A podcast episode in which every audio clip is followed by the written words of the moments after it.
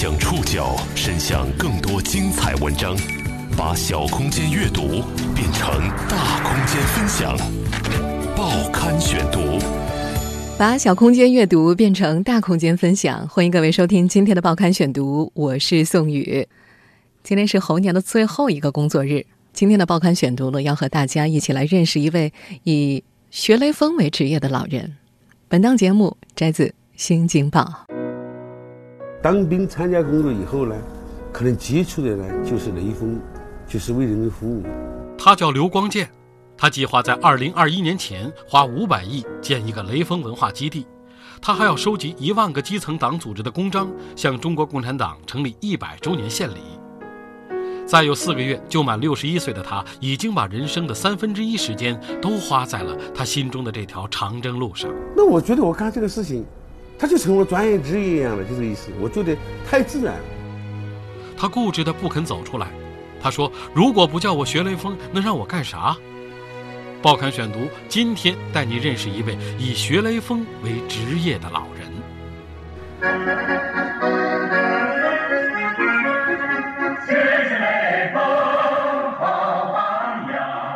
乡间小道上，平板车的随身听里。传出了学习雷锋好榜样、艰苦朴素永不忘的歌声。红旗、党旗、大幅雷锋宣传画撑起了老刘的平板车上的仪式感。老刘全名刘光建，学雷锋是在有四个月就满六十一岁的他的人生终极目标。前段时间呢，老刘拒绝了别人帮他办理低保的援助。他说不想被这每月八九百块钱期盼，他说自己的任务还没有完成。他说的任务是计划在二零二一年之前收集一万个基层党组织的公章，以及募集五百亿元建设一个雷锋文化基地，用万枚公章和文化基地向中国共产党成立一百周年献礼。老刘已经把人生的三分之一的时间交付给了这条他心目中的长征之路，他走走停停。一度以擦鞋为生，靠收徒弟、教人擦鞋，宣扬雷锋精神。可是，他缺少稳定的经济收入来源。这位职业雷锋渐渐的开始需要靠别人的施舍，来维持温饱。跟踪拍摄老刘的故事八年，纪录片导演李晓峰的脑海里时常会出现堂吉诃德大战风车的画面。他觉得，老刘是一个活在过去的人。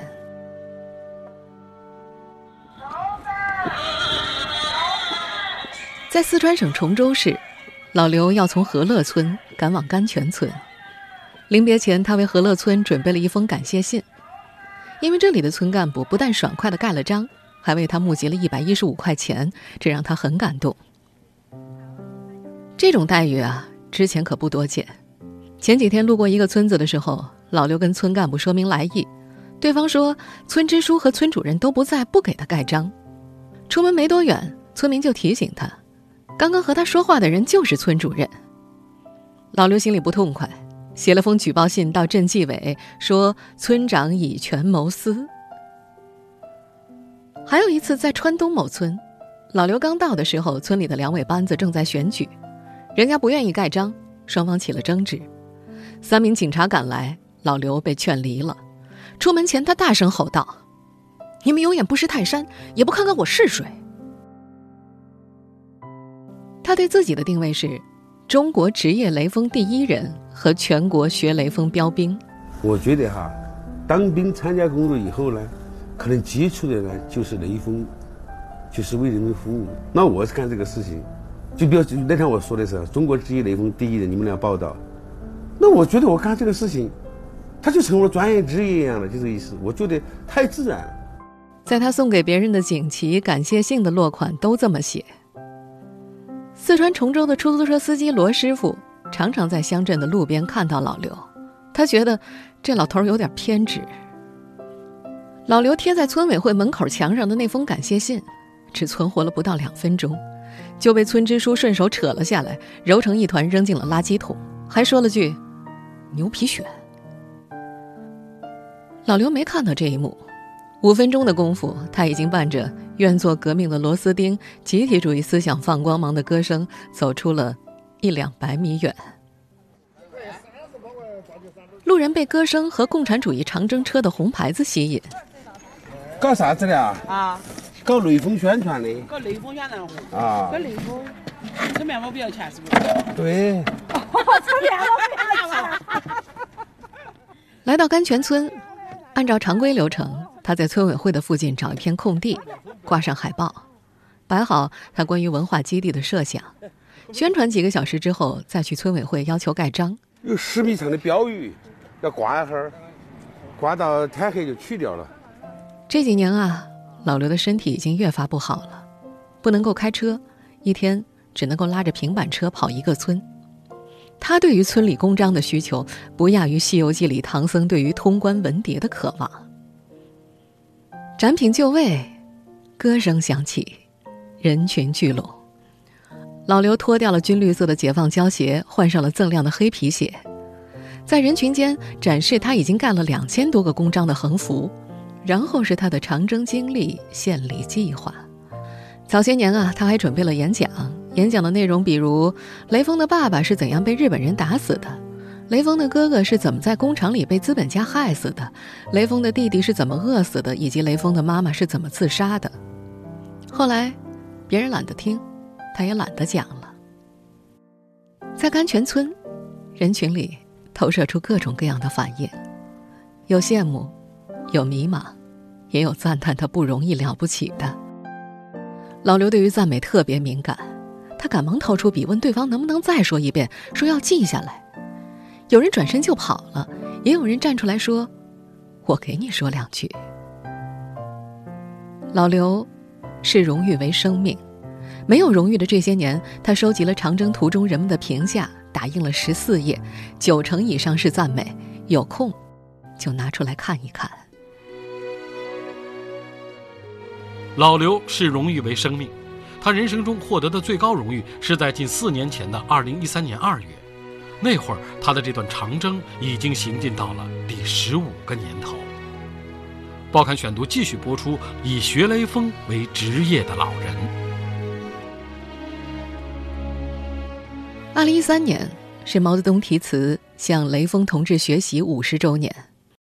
中国关心下一代工作委员会等机构联合三十家媒体评选出了五十名学雷锋模范，刘光健上榜了。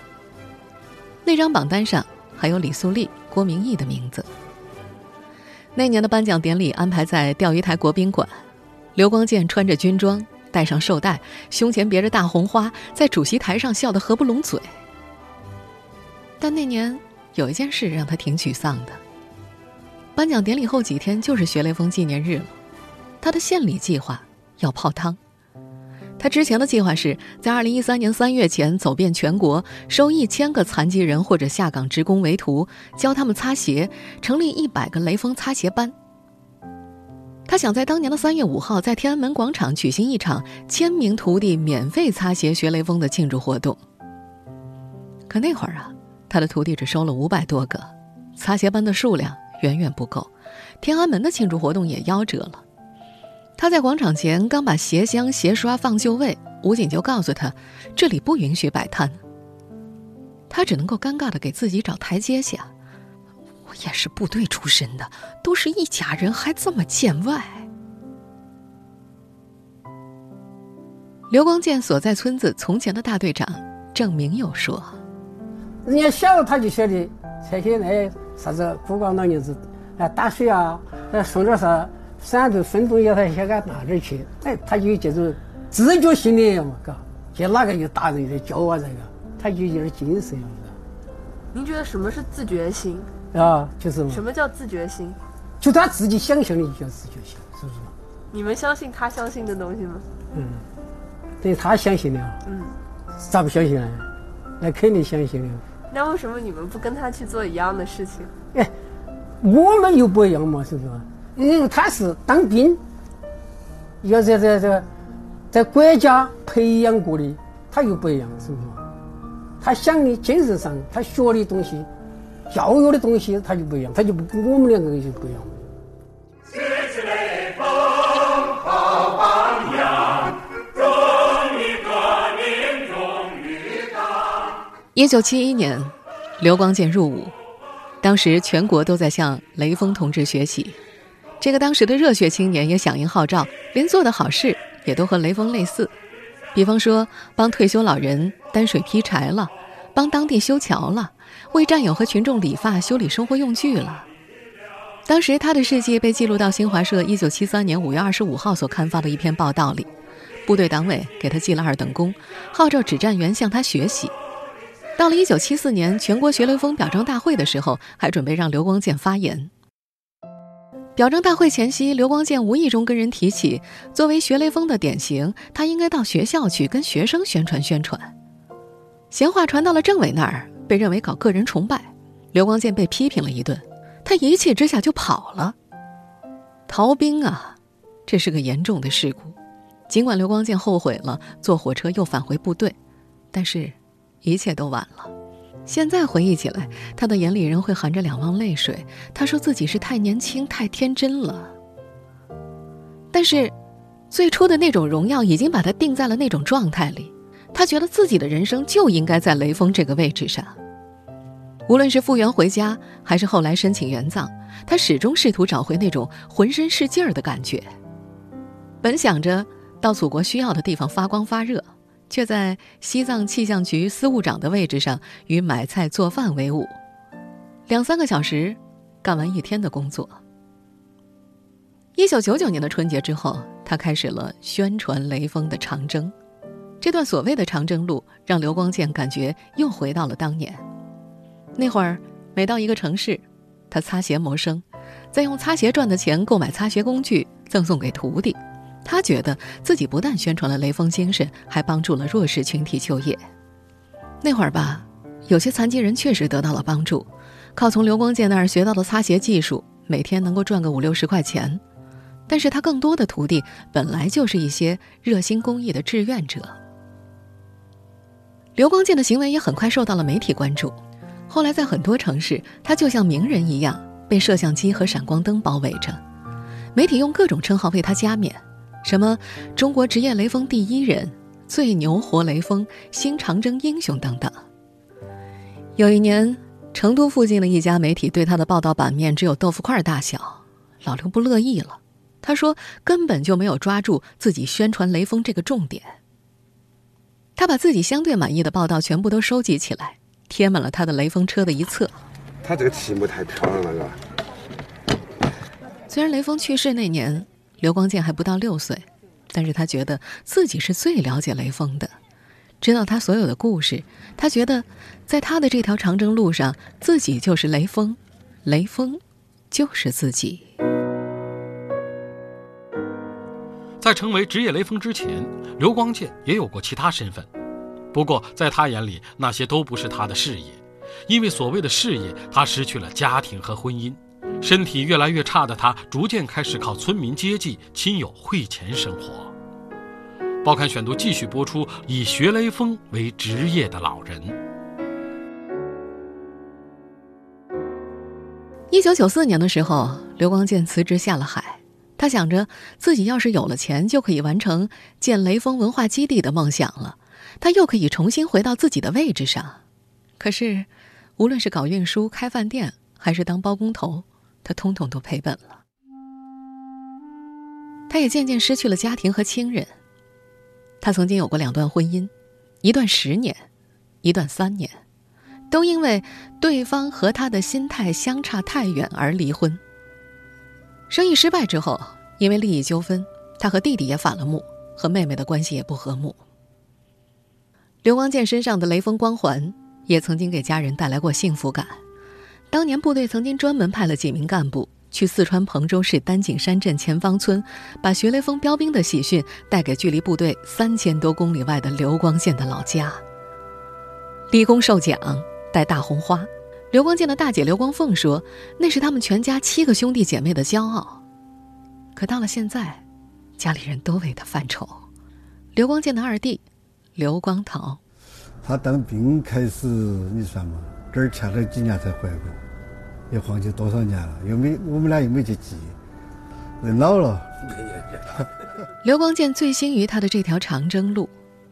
一开始，他是开着面包车的，为了省钱，吃住都在面包车上解决。手头最紧的时候，他到菜市场捡过菜叶子果腹。有好心人看不下去，给他送点吃的，捐点钱，能保证他不饿死。全国爱岗敬业楷模、青岛公交司机李琦就曾经拜刘光健为师，因为看到他吃酱油水煮土豆没有油水，觉得又敬佩又可怜。那会儿，他开着面包车路过高速公路收费站，就掏出报纸整版报道，又指着自己车身上密密麻麻的签字向收费员陪笑：“我在学雷锋。”大部分都会给他放行。在当时，他那辆车已经过了报废年限八年多了。有媒体统计，从上海到嘉兴，一百多公里的路，老刘先后遇到了二十九位交警，只有七位拦住过这辆满身报纸的怪车，但是最后全都放行了。但是即便这样，家人也是他不太想提及的那一面。刘光健的父亲是在两千年去世的。从同乡那儿得知这个消息的时候，已经是五年后了。刘光健第一段婚姻留下来的女儿，如今已经二三十岁，可老刘对她的印象还停留在七八岁。说起这些的时候，刘光健语气平静，面无表情。他承认偶有愧疚，但是这也是他事业必须付出的代价。他的这段宣传雷锋的长征路走到第十一年的时候。到了彭州附近的郫县，他第一次打电话给外甥大姐刘光凤，赶忙带着妹妹和后辈们赶过去。这是十多年姐弟几人第一次见面。大姐记得，弟弟还是一米六的个子，和以前一样虚胖，但皮肤变黑了不少，头顶的头发开始脱落，看起来更老了。三姐刘光菊一见面，眼泪就止不住的往下掉，还没来得及开口问问弟弟这些年过得怎么样，就被噎了回来。刘光健质问：“我叫小贝来跟我学雷锋，你们怎么来了？”一家八九口人终于团聚了。饭馆里，大姐刘光凤点了十几个菜，姐姐们不停的夹菜，把老刘的饭碗堆成了小山。看着他狼吞虎咽，几个姐姐一口也吃不下。如今上了年纪，刘光健的身体已经越来越差了，他不太可能再像以前一样擦鞋谋生。呃，这个不是药，药在我包包里面。你都吃些什么药？我吃药是我就是心脏病、脑梗的药。而且这这个这个不就是心脏病的药吗？看吧，这个，这个就是心脏病的药，看吧。如今，每到一个村子，他就靠附近的村民接济，还靠亲友们偷偷汇来的钱生活。四川南充籍的志愿者何启华觉得老刘很可怜，已经六十多岁了，生活无着落。他曾经尝试通过私人关系联系到老刘户口所在地的西藏方面，可以帮老刘办理低保。对方承诺，只要补缴这笔钱，老刘就能够享受到每个月八九百块钱的低保，半年后还能够转社保。一些志愿者凑齐了这笔钱，也帮老刘买好了去拉萨的车票。可是临出发前，老刘却改了主意。他说：“这么多年都过来了，我会要这个低保。”这个生活无着的老人在心里构筑着一个遥不可及的乌托邦，他要建设一个学雷锋基地，预算从三十亿一路增加到了三百亿、五百亿。报刊选读继续播出：以学雷锋为职业的老人。刘光健的户口在西藏，但是几个姐姐更想让他回家。他的老家在四川彭州丹景山镇前方村。二零一四年，彭州石化建设前方村整体搬迁，分给了老刘一套四十七平方米的回迁房。几个姐姐帮他做了简单的装修。他们打电话给弟弟：“你有家了，赶紧回来。”老刘是回家了，第一站去了丹景山镇政府，跟工作人员说，他还要在外面宣传雷锋到二零一二年，想把房子捐出来做婚介所。几个姐姐一听说就着急了。三姐刘光菊毫不客气：“你学了一辈子雷锋，哪个来重视你了？你自己都成帮扶对象了，还怎么帮别人啊？”大姐刘光凤也补充：“你回来吧，每个月吃的用的我们出。”老刘听完只扔下一句话：“我的任务还没完成呢。”然后就夺门而出了。多年后第一次看到老刘，前方村的老村主任陈希福气得浑身颤抖。学雷锋是学他的精神，务实助人，但没见哪个学雷锋学到找到饭吃的。老人家觉得，当年的大好青年就这么给耽搁了。在老刘的家乡，彭州丹景山镇党政办也不认可刘光建的做法。负责精神文明建设的杨丽华说：“你要宣传雷锋，首先自己得是一个强者，才能一呼百应吧。”他觉得，就像老刘那样一走一过的宣传，对别人也不会有太大的意义。老刘对于村民们的意义，无非就是有个热闹可看。看他可怜，给个矿泉水、方便面或者二十块钱，就当学雷锋了。一转身，各过各的日子。可是老刘却觉得，他对人类精神的贡献不是常人可以理解的。他说自己宣传雷锋，早就做到了国家和民族的高度，他们认不认可没关系。他计划要建设一个雷锋文化基地，取名就叫做“彭州梦想”。他说，在自己死之前，雷锋文化基地必须要建成。他给自己定下的预算是三十个亿，虽然他也没太想好这三十亿元到底该怎么花。后来他又觉得预算还是太少了，又在后面加了个零，三百亿。后来一想，不行，要干成这个事儿啊，怎么也得五百个亿。他拜托另一位志愿者何启华，把他这个彭州梦想送到彭州的相关部门争取支持。建一个雷锋基地，预算五百亿。何启华劝他：“你要踏实，不要一开口就多少个亿。”可是老刘不听。彭州的相关部门没有理睬他。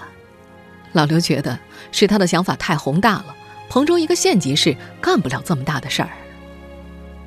二零一四年夏天，他路过了都江堰柳街镇水月村胡家桥，发现这儿的风景不错。岷江两岸又都是荒地，他决定让他的梦想在这里生根。他花掉了所有的积蓄，雇了三个农民工，大干了几个月。桥东边摆了五个水泥桌，十多个水泥凳，用细树枝和废海报搭起了四个棚子。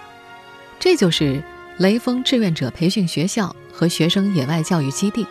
您开的学堂啊？呃，意思就是想当时想这样做，就这个意思啊。有孩子来听过吗？呃，没有孩子来，就是听老年人来来来两次。有孩子来就是来玩来耍。另一边则拉起了雷锋生平事迹海报和历史上典型人物宣传海报，这就是他规划的雷锋画展。在桥洞里则挂满了极具时代感的标语，什么点燃时代火炬，让雷锋精神永放光芒了；什么发扬革命传统，争取更大的光荣了，等等等等。他还开垦了周围的荒地，种上了莴苣、白菜、苞谷和冬瓜，吃不完的时候就送给附近的村民。村民们就拉着他的手说：“人真好啊，是活雷锋。”这让老刘感觉又回到了无限荣光的革命年代。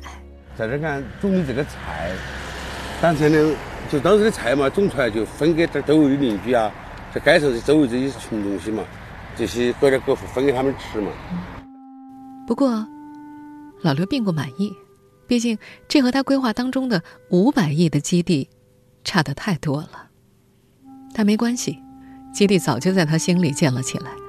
面对来访的记者，他比划着，眼里放着光。他说：“你们盖的是实体的楼，我精神世界的大楼已经有一千层那么高了。”他还说，自己的人生已经到了这个位置了，不学雷锋的话。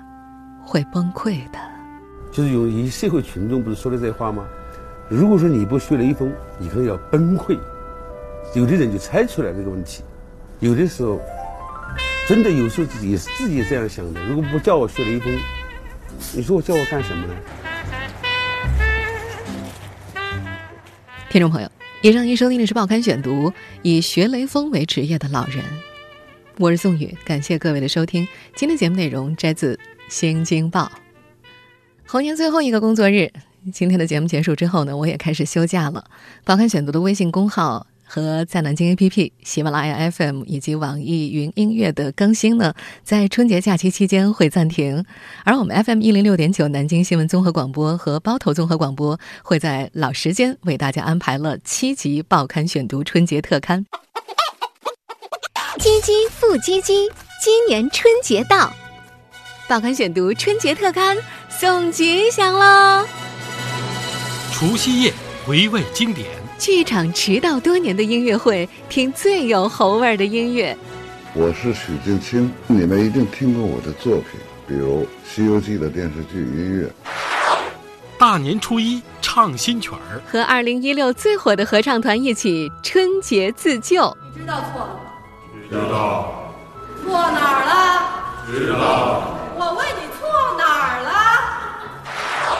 大年初二回娘家，同妈妈一起感受纪录片里的生育战争。哎呀，心跳不行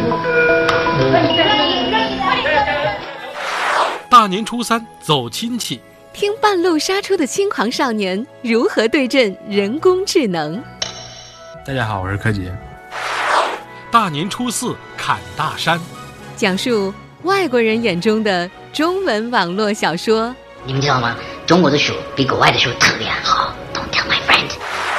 大年初五迎财神，看网络大电影的从业者如何起高楼，又怎么楼塌了？你是谁啊？呃，我是一个演员。大年初六看电影，说说电影评分那些事儿，为什么总不尽如人意？影评变成一种营销手段了以后啊，彼此就有一些恶意的一些差评啊什么的。七天假期，七种口味，总有一款适合你。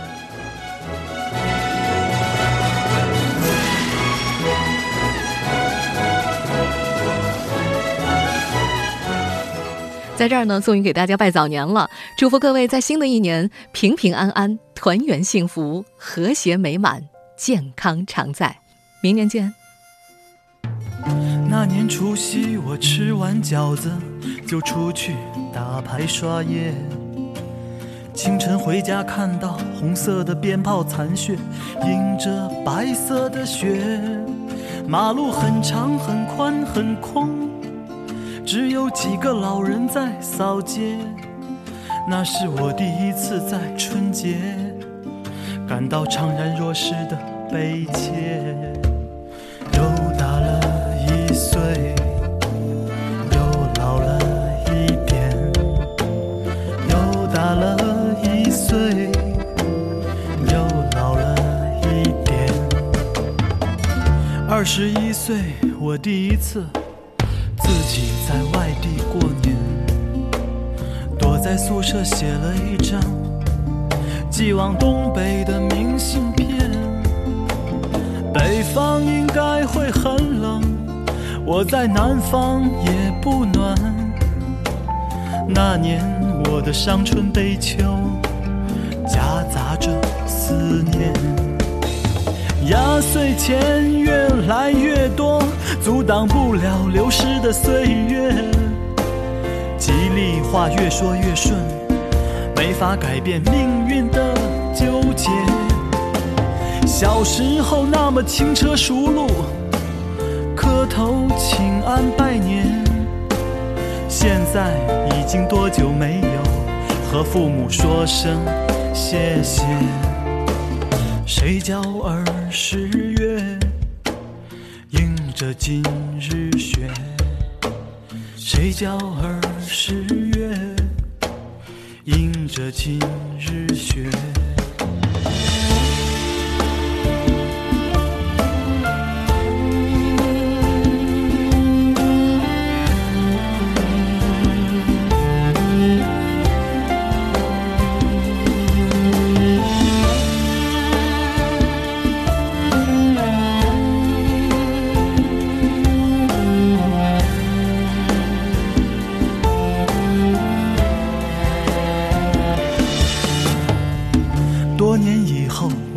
都习惯打字聊天，手机屏幕映出一张一张惨绿的脸，很多字忘了怎么写，只能记得怎么念。当时无忧无虑的少年，现在已经不愿过年。压岁钱越来越，挡不了流逝的岁月。吉利话越说越顺，没法改变命运的纠结。小时候那么轻车熟路，磕头请安拜年，现在已经多久没有和父母说声谢谢？满大街的贺岁歌，还唱着没心没肺的快乐。满了档的贺岁片，还在拿廉价的桥段卖钱。不知道什么时候开始，人们习惯庆祝失去，就像是早知道见面，只是为了一句告别。岁又一岁，一年又一年，一岁又一岁，